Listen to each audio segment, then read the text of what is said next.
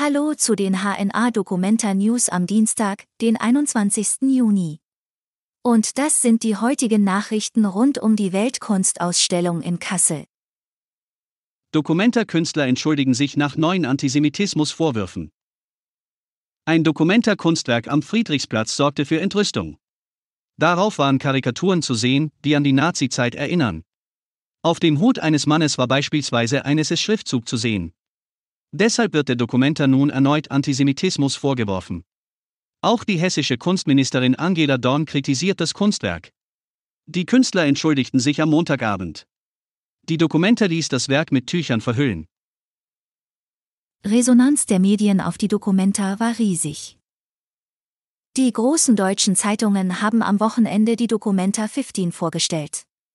Das Fazit ist überwiegend positiv. Nach den neuen Antisemitismusvorwürfen am Montag wendete sich das Blatt teilweise. Pappfigurenkunstwerk am Friedrichsplatz vom Wetter teilweise zerstört. Wind und Regen haben einige Pappfiguren auf dem Friedrichsplatz in Kassel beschädigt. Sie sind Teil der Dokumenta. Die Künstlergruppe Taring Padi, die das Projekt initiiert hat, sieht darin kein Problem. Die Figuren seien nicht für die Ewigkeit bestimmt. Man habe damit gerechnet. Zur Documenta rollt ein Kaffeerad durch Kassel. Auf dem Streetfood-Markt der Documenta am Friedrichsplatz verkaufen drei Kasseler ihren Kaffee. Sie wollen dabei besonders ökologisch unterwegs sein. Deshalb nutzen sie als Verkaufsstand ein historisches Lastenrad.